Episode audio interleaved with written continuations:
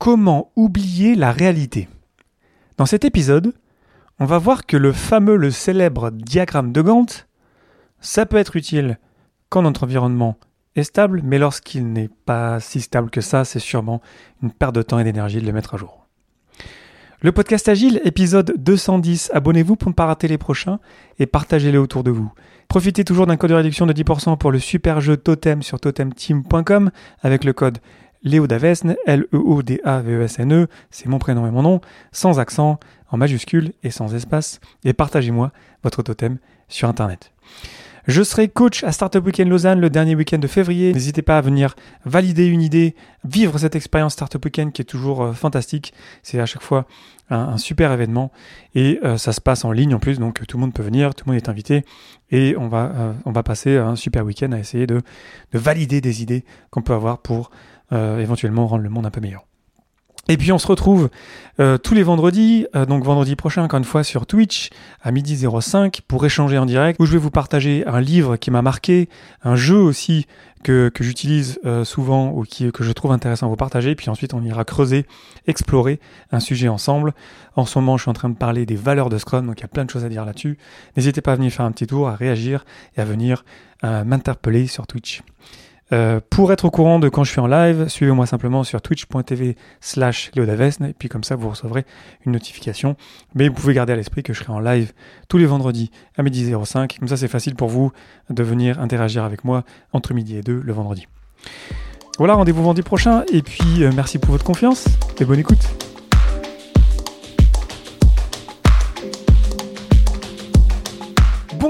Bonsoir et bienvenue dans le monde complexe. Vous écoutez le podcast Agile.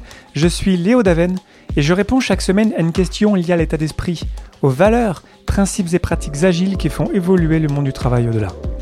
Merci d'être à l'écoute aujourd'hui. Retrouvez tous les épisodes sur le site web du podcast, lepodcastagile.fr. Aujourd'hui, comment oublier la réalité avec le diagramme de Gantt? La semaine dernière, dans l'épisode précédent, on parlait d'empirisme. Et dans les jours qui ont suivi la publication de cet épisode, il y a eu une euh, nouvelle venant de Trello, outil très connu euh, pour rendre ses tâches visibles sur un tableau en ligne, qui a été racheté par Atlassian il y a de cela quelques années. C'est d'ailleurs quelque chose que je regrette parce que pour moi, Trello aurait pu euh, remplacer dans l'ensemble Jira et Confluence, mais bref. Donc Trello est mis à jour, ça fait longtemps qu'il n'avait pas été mis à jour, donc euh, ça paraît cool comme ça, dit comme ça. Euh, mais dans la mise à jour, il y a l'introduction d'un diagramme de Gantt qu'on peut sélectionner euh, très facilement dans le menu d'un tableau Trello. Et en tant qu'agiliste, ça, ça, ça, ça, ça, ça, comment dire, c'est, c'est bien et c'est pas bien, à mon sens. Je comprends que l'outil ne, fasse pas de choix de, pratique, de, méthodologie, euh, mais bon, je ne suis pas certain que ce soit très positif, que euh, peut-être euh, ça puisse encourager plus de personnes à utiliser des diagrammes de Gantt qui, selon moi, sont pas très utiles, et ça va être le sujet de cet épisode. Comment oublier, ou même j'ai hésité à le nommer, comment ignorer la réalité avec un diagramme de Gantt. Et ensuite, j'ai aussi reçu un message d'une auditrice que j'embrasse au passage, euh, qui me parlait euh, de, de, Gantt justement et le fait qu'elle a été passée à, à. Et on, va avoir, euh, on a eu quelques échanges là-dessus et puis, puis ça m'a inspiré aussi à, à construire cet épisode. Donc voilà, la petite histoire, de, on parle d'empirisme, le fait de décider par rapport à ce qui s'est passé dans le passé, et ensuite de voir une mise à jour qui, qui à mon sens, peut-être pousse un petit peu trop vers Gantt, qui, je pense, n'est pas très utile. Donc pourquoi est-ce que je pense que euh, c'est pas très utile? En fait, je pense que c'est très utile, un diagramme de Gantt. Je suis pas en train de dire euh, c'est mal, ne faites pas de diagramme de Gantt. La question c'est est-ce que les besoins, le, projet, le produit sur lequel on travaille, est-ce que les besoins autour de ce projet-là sont changeants ou pas? Est-ce qu'on sait exactement ce qu'il faut qu'on construise? Est-ce qu'on est en train de créer quelque chose de nouveau? Si les besoins ne changent pas, si c'est stable, si l'environnement dans lequel on travaille euh, est sûr, alors oui, on peut mettre les tâches sur un diagramme de Gantt. Donc d'ailleurs, j'ai oublié de, préciser avant de commencer, pardon, le diagramme de Gantt, c'est une manière de visualiser dans le temps les tâches composant un projet. Donc vous imaginez un, grand tableau que, à l'origine, quand ça a été créé au début du XXe siècle, euh, c'était des grands trucs. Hein. Euh, on rend ça visible et du coup on a des tâches qui s'étalent dans le temps. Donc vous imaginez des, grands rectangles avec des tâches qui durent un certain nombre de temps. Et en fait on voit, on agence où va se passer quoi dans le futur. Surtout dans le futur, en fait, c'est pas tellement utilisé pour se retourner euh, dans le passé, d'où l'intérêt de réfléchir sur l'empirisme, donc l'épisode précédent. Bref, on voit toutes les tâches sur un grand tableau. maintenant, on utilise des outils numériques et c'est pour ça que c'est un problème d'ailleurs et on peut voir, on peut calibrer, ok, on va faire ci après ça, etc. Donc on essaye vraiment de déterminer, on est dans le déterminisme, donc on est à, l'opposé de l'empirisme en fait, euh, pour euh, optimiser euh, quand faire quoi? Et en soi, c'est pas une mauvaise idée d'optimiser quand faire quoi. Il y a des choses qui doivent être faites avant d'autres dans des projets. C'est normal, ça a du sens.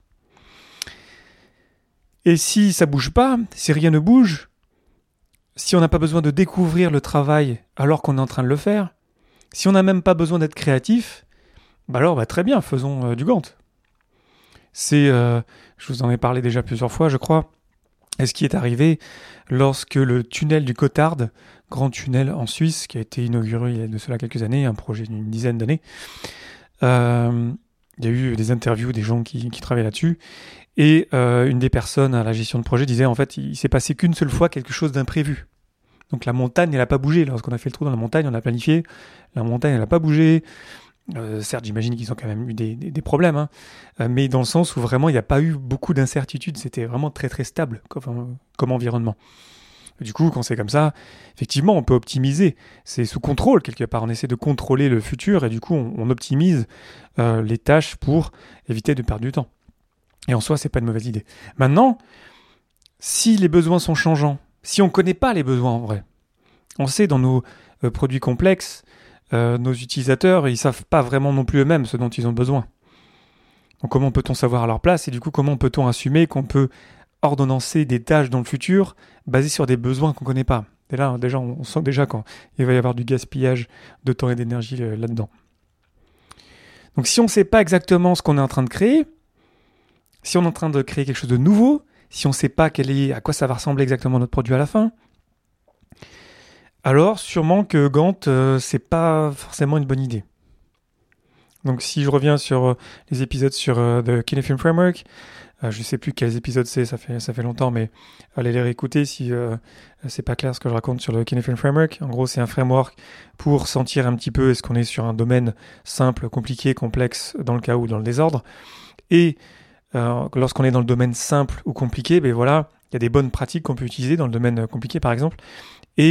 Euh, Gantt pourrait en faire partie parce qu'après tout, on est en train d'optimiser quand faire quoi et tout est sous contrôle et rien ne bouge en fait. L'environnement dans lequel on travaille est, stable donc on peut tout à fait être déterministe.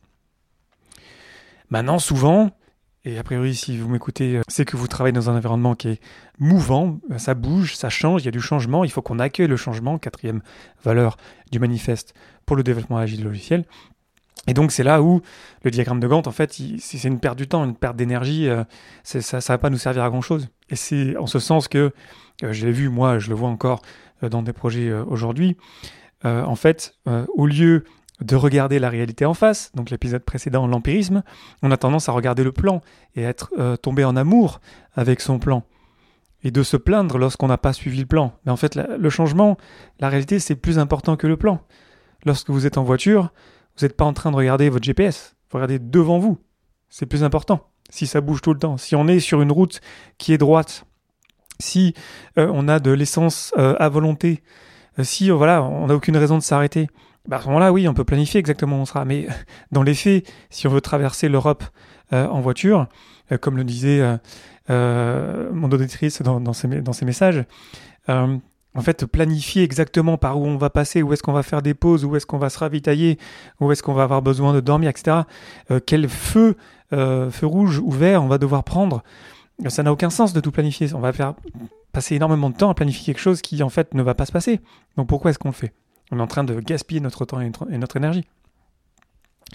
C'est ce que dit Jeff Sutherland dans son bouquin The Art of Doing Twice the Work in Half the Time, euh, publié en 2014, où il parle du diagramme de Gantt, et où il dit que c'est vraiment tentant d'essayer de euh, contrôler la réalité comme ça. C'est vrai. On a tous envie de contrôler l'incontrôlable. Donc c'est tellement beau ces diagrammes. En plus maintenant, euh, grâce à des outils numériques, bon ça fait déjà un certain nombre d'années évidemment, bah, nos diagrammes de Gantt, ils sont magnifiques, ils sont énormes. Ils peuvent vraiment couvrir tout un projet de dizaines, de centaines de personnes. Et ça marche, et on a des grands écrans pour ça, et on est fiers de notre plan. Mais le plan, il reflète pas la réalité, donc on est en train de se mentir, en fait. C'est ce que dit euh, Jeff Sullivan. Il dit, en fait, on paye des gens pour mettre à jour ces diagrammes-là. Et en fait, ces gens-là sont payés pour nous mentir. Alors qu'il y a la réalité qui se passe. Et toute l'idée... Euh, le fondement euh, de Scrum, pour revenir à l'épisode précédent, c'est plutôt d'inviter la réalité le, plus, vite possible et le plus régulièrement possible pour pouvoir vraiment s'ajuster à la réalité. Parce qu'au bout d'un moment, la réalité, elle va frapper à la porte. Hein. Donc soit on lui ouvre la porte euh, gentiment, on l'accueille, soit on va la défoncer la porte. Et ça va pas être très agréable. Parce que c'est vraiment le, point finalement que je voulais vous amener. en soi, c'est pas mal, mais vu qu'on a des outils numériques qui nous permettent de les créer et de les éditer assez facilement, même si très souvent, si on le met à jour euh, dix fois par jour, euh, dix fois par semaine, en fait, on passe plus de temps à mettre à jour le plan plutôt qu'à faire des trucs. Donc, c'est finalement du gaspillage. Mais parce que la puissance des outils numériques nous permet de pouvoir le faire, bah, du coup, on le fait. Et c'est pareil, même si je prends mon exemple pour moi, si je dérive un petit peu vers euh, GTD, Getting Things Done, on est beaucoup à utiliser des outils de gestion de, de tâches, nos to-do list. Et en fait, le fait que ces outils-là soient infinis, c'est-à-dire qu'on peut euh, rentrer dedans des milliards de tâches même, plus que des milliers, des millions, des milliards, bah du coup en fait on a cette illusion d'avoir le contrôle sur ces tâches-là. Alors qu'en fait on n'est pas capable de processer autant de tâches, on n'est pas, même pas capable de comprendre vraiment euh, si on voit un plan en entier d'un énorme projet de six mois sur un énorme diagramme, de Gantt, euh, personne n'est capable de comprendre comme ça, ok qu'est-ce qui se passe? C'est pas de la transparence, là on comprend rien. C'est trop grand, c'est incontrôlable, c'est même incompréhensible. Donc on se voile la face parce qu'on a des outils numériques qui nous permettent de nous voiler la face. Donc revenir à quelque chose de simple, revenir à, à voilà un backlog, une liste de choses à faire, et on itère, et on a confiance en notre système parce qu'on va avoir l'opportunité de changer de direction pour s'adapter au changement, bah, c'est beaucoup plus simple déjà. Euh, ça ne veut pas dire qu'il ne faut pas avoir des outils un petit peu avancés de gestion de backlog, c'est pas ce que je suis en train de dire, mais revenir à la simplicité de quelque chose qu'on peut comprendre. Parce que le méga plan, le méga diagramme de Gantt, si on a besoin de quelqu'un pour le comprendre, ben on a déjà échoué. Il faut que ce soit clair pour tout le monde. Où est-ce qu'on est? Où est-ce qu'on veut aller? C'est quoi la vision? Les tâches dans les détails, on s'en fout en fait. Ça sert à rien. Gardez ça simple. Euh, je vous avais fait des épisodes sur les roadmaps agiles. Il faut garder ça simple, léger, et pas l'orienter tâche, l'orienter objectif. C'est quoi l'objectif qu'on va atteindre? On peut avoir une espèce de roadmap hyper euh, light, hyper légère. C'est quoi la vision du produit? C'est quoi qu'on essaie de viser euh, comme date avec quel objectif? Pourquoi pas? C'est pas mal en soi. Mais dès l'instant on rentre dans le micromanagement, dans les détails, dans les tâches, ok, on va assigner ça à, telle personne euh, plusieurs mois en avance, ça sert à rien. C'est une perte de temps. Donc gardons ça simple. Un des principes du manifeste agile de développement de logiciel, la simplicité, c'est tellement important. Éviter de faire des choses qui servent à rien. Et pour revenir à quelque chose de simple, par exemple ce, qui se passe dans, Safe, dans Safe, on va euh, rendre visibles les dépendances entre les équipes. Mais voilà, ça, ça marche. Ça s'est prouvé que ça marche dans Safe. Mon idée là, c'est pas de défendre Safe à tout prix, mais c'est utile de voir les dépendances entre les équipes. Et encore une fois, c'est une information qui est facilement compréhensible et qu'on peut voir sur un laps de temps de trois mois. Ça marche. Maintenant, si on faisait ça pour toutes les tâches si on essaye de capturer toutes les tâches que toutes les équipes, donc mettons une centaine de personnes sont en train de faire dans les trois prochains mois, euh, voilà, c'est une perte de temps et ça sert à rien et personne ne peut comprendre ça. À l'échelle d'une équipe, qu'on puisse, au niveau d'un sprint, déjà être au clair sur les tâches qu'on va essayer de réaliser, déjà même Scrum nous dit, euh, c'est souvent une bonne pratique, ne planifiez même pas tout votre sprint pendant la planification du sprint. Donc on va juste planifier précisément la, prochaine journée, les deux, trois prochains jours, et tous les jours à la mêlée quotidienne, on va mettre à jour ce plan-là. Et ça suffit largement. On va découvrir, on va se laisser la place de faire les choses mieux plus tard. Alors que si on décidait trop en avance, en fait, on, perd l'opportunité, on rate l'opportunité de pouvoir s'adapter et trouver de meilleures solutions plus tard. Donc on se fait confiance dans le fait que on est des gens intelligents, on est des gens investis, engagés, et parce qu'on va avoir ces mécaniques d'inspection et d'adaptation, par exemple la ménie quotidienne, par exemple la revue, la rétro euh, et le planning, ben parce qu'on a ça, on a un système en place, ben ça marche en fait. On va pouvoir s'adapter aux changements qui, quand même très souvent dans nos projets aujourd'hui, va venir taper à la porte, et on va pouvoir profiter des opportunités qui vont aussi apparaître entre-temps. Donc finalement, contrôler l'incontrôlable, euh, bah, c'est une perte de temps en fait, c'est une perte d'énergie. Et puis, ça nous fait croire que la réalité devrait être comme ceci ou comme cela. On commence à plus faire confiance à notre plan plutôt que faire confiance aux personnes. Donc c'est les personnes qui vont faire avancer les tâches, donc faisons leur confiance, créer les conditions, l'environnement pour qu'elles puissent s'éclater, qu'on puisse vraiment passer un bon moment chaque jour ensemble à essayer de réaliser quelque chose d'important, à remplir un objectif important chaque jour, l'objectif du sprint à l'échelle du sprint, l'objectif de produit à l'échelle du produit, euh, les objectifs qu'on peut avoir en tant qu'équipe, etc. Et c'est là, c'est là en fait où la, le, le, switch se fait, le changement de mentalité se fait. On n'est pas en train de s'accrocher à ces artefacts, aux documents. On s'attache à avoir de belles interactions, de beaux échanges pour pouvoir euh, découvrir ensemble où est-ce qu'on s'en va et pouvoir bénéficier en fait de l'intelligence collective de chacun à tout moment. Donc au lieu de regarder euh, la carte, le plan, on regarde les gens les yeux dans les yeux, en face à face, on échange, on se dit les choses, et parce qu'on a un rythme régulier qui va nous permettre d'inspecter et d'adapter ce qu'on est en train de faire, ben en fait, euh, tout va bien aller. Mais après, si l'environnement est stable, si rien ne change, si rien ne bouge, si on sent vraiment que ça peut être sous contrôle, alors pourquoi pas? On peut capturer ça. Mais soyons conscients que dès l'instant où il y a un petit peu trop de changements dans notre système, dès l'instant où il commence à avoir plus de changements euh, dans notre environnement, qu'il faut qu'on mette le euh, diagramme à jour euh, dix fois par jour, peut-être qu'à un moment donné, ça sert plus à grand chose d'avoir ce plan-là. Il faut le garder, peut-être enlever des éléments, le garder le plus simple possible, l'orienter objectif et pas tâche. Et ça peut toujours être utile, cette vision-là. Ça fait partie de la vision de comprendre où est-ce qu'on s'en va. Mais attention à pas tomber souvent, malheureusement, dans le euh, micromanagement et de chercher à, contrôler le futur alors que le futur, il est incertain, souvent. Et c'est bizarre, honnêtement, que ça soit une pratique qui soit encore si enseignée, qui soit encore si, euh, si poussée euh, dans, plein d'environnements, dans plein, plein d'écoles, plein de, pratiques de gestion de projet. Hein. c'est assez fou. Et encore une fois, ça, a du sens d'un certain contexte, mais aujourd'hui, mon point, c'est que évidemment le, contexte est souvent changeant, souvent euh, complexe. Donc c'est voilà, ce serait bien en fait que euh, plein de ces formations là en fait encouragent les gens à se parler et puis avoir de beaux échanges et, de, pouvoir vraiment euh, améliorer les choses ensemble plutôt qu'essayer de, de, remplir un tableau qui sert qu'à une seule personne et que personne ne connaît quoi. Donc c'est c'est toujours un peu bizarre, sûrement qu'on est encore dans une transition, ça va encore prendre des années voire même des dizaines d'années. Euh, et c'est encore très très présent dans la société, hein, dans ce qu'on entend à la radio, à la télévision, cette idée que voilà, euh, par exemple, si je reviens, euh, c'est un, exemple que j'aime bien utiliser, les présidentielles en France, on demande un programme à un candidat.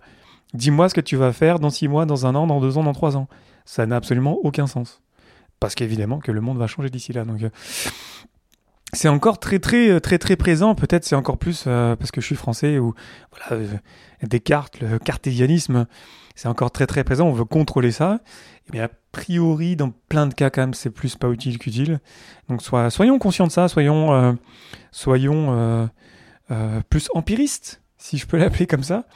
Soyons conscients que on peut pas contrôler l'incontrôlable et que c'est en travaillant ensemble en fait, c'est quand on va interagir, les interactions, euh, l'échange entre nous euh, qu'on va pouvoir trouver de meilleures solutions. Et c'est comme ça en fait que l'agilité euh, finalement nous encourage à, faire ça au quotidien. donc c'est fascinant honnêtement de, de, voir toujours d'entendre à la radio et à la télévision des, des questions qui sont totalement cartésiennes et qui ne prennent pas, selon moi, en compte la réalité du monde aujourd'hui. Mais bref, c'est un autre débat. On pourra en reparler directement euh, sur Twitch euh, bientôt. Il y a plein de choses à dire. Je me demande s'il ne faudrait pas que je pousse un petit peu plus vers ça, vers l'agilité dans la société, parce que les présidentielles, après tout, aussi en France, c'est un, moment important de, débat démocratique. Donc il y, a des choses à faire autour de ça. Bref, on en parle sur Twitch. Mais voilà, je vous invite à, faire attention à vos diagrammes de, de Gantt, de ne pas trop les prendre au sérieux et puis de et puis plutôt d'aller parler aux, gens et puis d'interagir euh, régulièrement. Finalement, c'est ça l'agilité au final. Voilà, n'hésitez pas à réagir, hein. peut-être que vous avez un avis euh, différent. Euh, et puis n'hésitez jamais à m'interpeller publiquement sur Facebook, LinkedIn, Twitter et compagnie, comme d'habitude. Vous venez directement échanger avec moi sur Twitch. je suis en live tous les vendredis à midi, à partir de midi 05. Et puis partagez cet épisode autour de vous à quelqu'un que ça pourrait intéresser, que ça pourrait éventuellement inspirer, puis on en parle sur Internet. Merci infiniment pour votre attention et vos réactions. C'était Léo Daven pour le podcast Agile et je vous souhaite une excellente journée et une excellente soirée.